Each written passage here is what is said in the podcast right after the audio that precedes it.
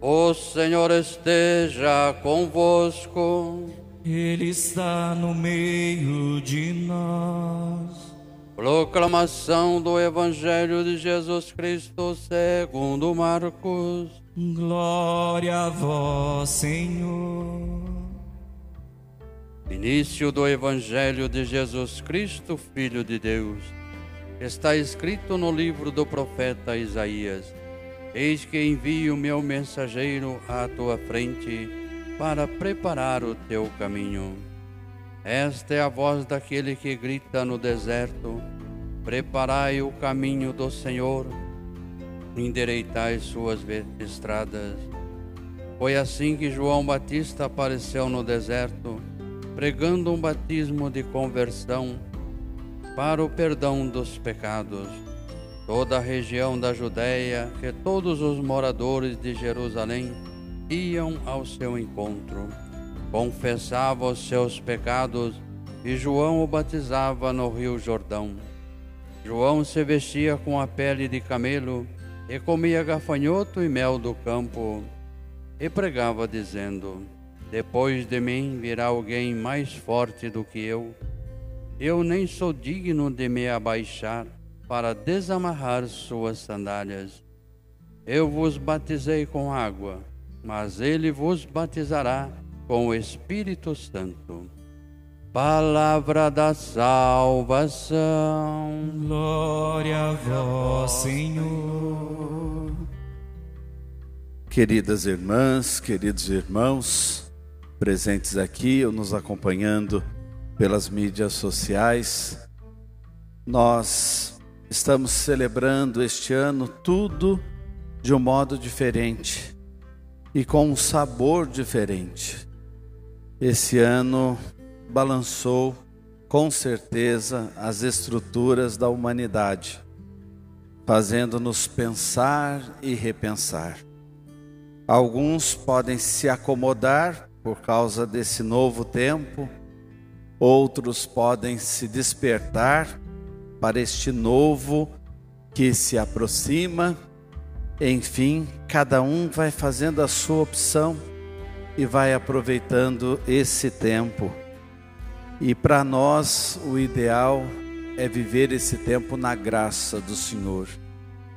Muitas vezes, como nós ouvimos na segunda leitura da carta de Pedro, nós somos provados na nossa paciência e eu creio que isso tem acontecido na prática. O fato da gente ter que ficar mais isolado, nem tudo o que a gente pensa em fazer a gente pode. O fato desse Natal ser um momento quase que de um resgate do verdadeiro Natal, porque alguma coisa para ser só em família. Vejam, tem graça por trás disso. Ser em família são famílias que vão se encontrar com a família de Nazaré.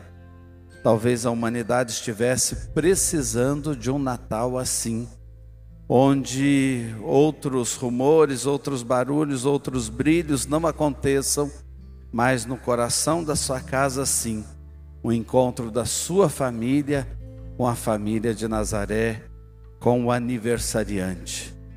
E nós temos um anjo, como eu disse desde o início do nosso advento, que nos acompanha nesse período e esse ano, as palavras desse anjo chamado profeta Isaías iluminam ainda mais a nossa alma. Nós somos chamados a preparar esse momento do nosso encontro com o Salvador, do encontro de nossas famílias com a família de Nazaré preparai o caminho. E para a gente entender o que Isaías está dizendo na primeira leitura, o caminho que ele fala é o caminho da Babilônia, o caminho dos exilados, daqueles que estão distantes da sua terra, até Jerusalém, até a terra de Israel. E como é que esse caminho era? Era um contorno do deserto era um ir em torno ao deserto, até porque o deserto é muito perigoso. Mas se o caminho fosse feito de um modo reto, se chegaria muito mais rápido. Então ele diz: Nós queremos chegar lá no Senhor, queremos nos voltar para o Senhor. Vamos abrir nos nossos corações uma estrada reta, uma estrada plana, para a gente chegar logo lá e para Ele também poder chegar até nós. E o que é que a gente precisa fazer? O deserto é cheio de montanhas, é uma paisagem maravilhosa de montanhas. Mas ele diz: nós temos que rebaixar as montanhas, nós teremos que aterrar os vales, nós teremos que limar as asperezas e endireitar o que estiver torto. É um modo simbólico dele falar. Aquelas pessoas que estavam no exílio entendiam esse modo em código de dizer, porque ele não podia falar claramente o que, que seria essa libertação lá do exílio. Nós também estamos no exílio. E nesse ano, de um modo particular, nós sentimos então esse isolamento, nós sentimos a solidão, a vida não pôde correr normalmente. Como é importante no fim desse ano a gente escutar isso do profeta Isaías. E o que, que seriam esses códigos na nossa vida pessoal e na nossa vida familiar. Quem sabe rebaixar a montanha dos nossos vícios, dos nossos pecados. Cada um se conhece e sabe onde existem coisas que precisam ser mudadas. Às vezes nós vamos ajuntando montanhas de vícios no decorrer da nossa vida, montanhas de coisas ruins então vamos rebaixar essas montanhas. E nos nossos relacionamentos familiares, a gente cria vales, a gente cria abismos entre nós, dentro até de casa. Marido e mulher que quase não se falam mais, pais e filhos que não se entendem, vizinhos que não se relacionam mais problemas até na vida da comunidade que vai fazendo com que a gente se distancie das pessoas. Vamos aterrar esses vales que nos dividem. Tem gente numa montanha aqui e outro numa montanha de cá. Vamos rebaixar as montanhas, aterrar os vales. E o que é que está torto que precisa endireitar na sua vida? Faça esse exame de consciência. Aproveite esse preparar o caminho do Senhor para a gente de verdade endireitar o que estiver torto e o que, que está áspero dentro de você. Às vezes, até a condição do que a gente está vivendo vai deixando aspereza e nós nos tornamos até mais difíceis no relacionamento. Estamos de mal com a vida, de mal com a gente mesmo, ou porque a gente não está trabalhando como deveria, como a gente queria, ou porque aconteceram coisas que fugiram do nosso controle, o que, que é áspero aí? Vamos limar as asperezas para preparar esse encontro, então, do seu coração com o coração do Salvador, para preparar o encontro da sua casa com a casa de Nazaré, da sua família com a família sagrada. Como vai ser importante a gente levar a sério essa primeira leitura que nós acabamos de ouvir, uma consolação para nós como o profeta começa a leitura hoje, consolai, consolai o meu povo. É Deus nos pegando no colo nesse fim de ano e dizendo: Olha, eu estou com vocês, faça parte de vocês que eu estou fazendo a minha. E olhando para o Evangelho, nós temos aí coisas maravilhosas. É o início do Evangelho de Marcos. E não é à toa que está escrita aí a palavra início, o princípio. Marcos está querendo dizer: começa um novo tempo. Lembra que a Bíblia começa com essa frase no livro do Gênesis? No princípio. E agora o Evangelho de Marcos marca um outro começo, um outro início. Agora é um tempo novo. Nós preparamos estrada, estamos chegando no Salvador, o Salvador está vindo até nós. Tudo começa de novo e tudo se torna novo de novo. É isso que a gente quer que aconteça na nossa vida, na nossa alma, no nosso coração. E aí a, palavra, a palavra evangelho é sublinhada, início do evangelho. O que, que era o evangelho? É uma palavra mais antiga, de antes de Cristo. E o que, que significava a palavra evangelho? Quando o imperador tomava posse do trono, ele lia um evangelho. Significa alegre notícia, boa notícia, boa nova. O imperador lia o que ele estava prometendo para o império. Vai ser um tempo de paz. Eu vou construir estradas. Ele fazia suas promessas, como na política. Promessas, promessas. Então era chamado de evangelho aquilo que o imperador, ao subir ao trono, lia para o povo. Olha, Marcos usa essa palavra para dizer: Agora vocês vão ouvir o verdadeiro Evangelho, a boa notícia do reino de Deus.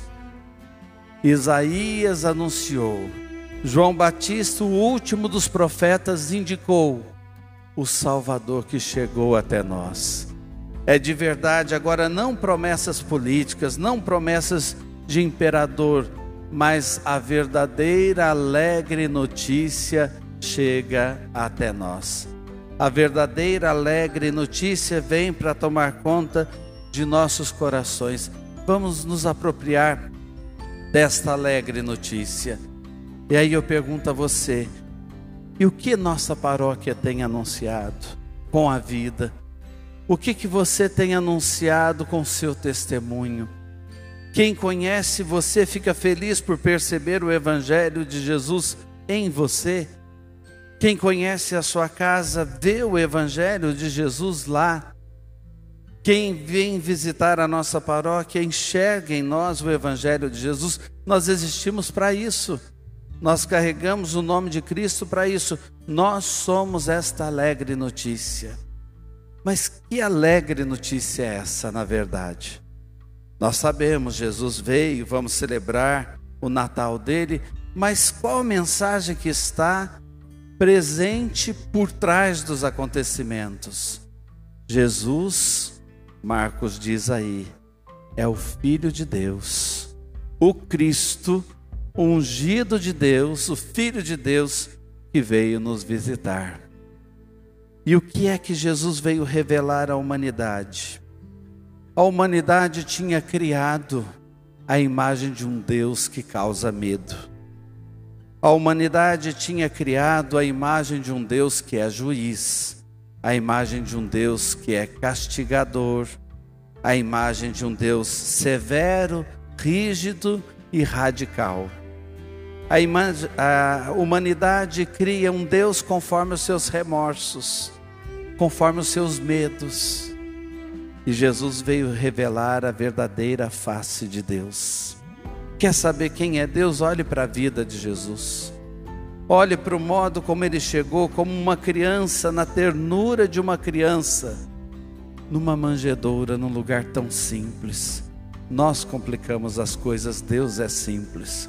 Por causa das nossas complicações, nós projetamos um Deus complicado. Deus é amor, Deus é ternura, Deus é compaixão. Como é que Deus age? Cuidando dos pobres? Como é que Deus age se aproximando dos pecadores? Como é que Deus age amando quem ninguém ama? Olhe para a vida de Jesus e você vai ver no rosto de Jesus, nas ações de Jesus, o rosto verdadeiro de Deus. Quer notícia mais alegre do que essa? Se a gente não toma cuidado, a gente pode passar uma vida toda sem entender o que Jesus veio revelar. A gente pode carregar medos de Deus. Como ter medo de Deus se Ele ama tanto você? Se Ele acredita mais em você do que você nele? Como ter medo de Deus? Foi isso que Jesus veio anunciar. E Jesus veio anunciar também o rosto verdadeiro do ser humano. Quem é o ser humano? Por que nós existimos? Para que nós existimos? Jesus revela: o homem de verdade é o homem que ama. A humanidade de verdade é a humanidade que ama. Porque o homem e a mulher foram criados à imagem e semelhança de Deus, e Deus é amor, e Deus é compaixão, e Deus é ternura.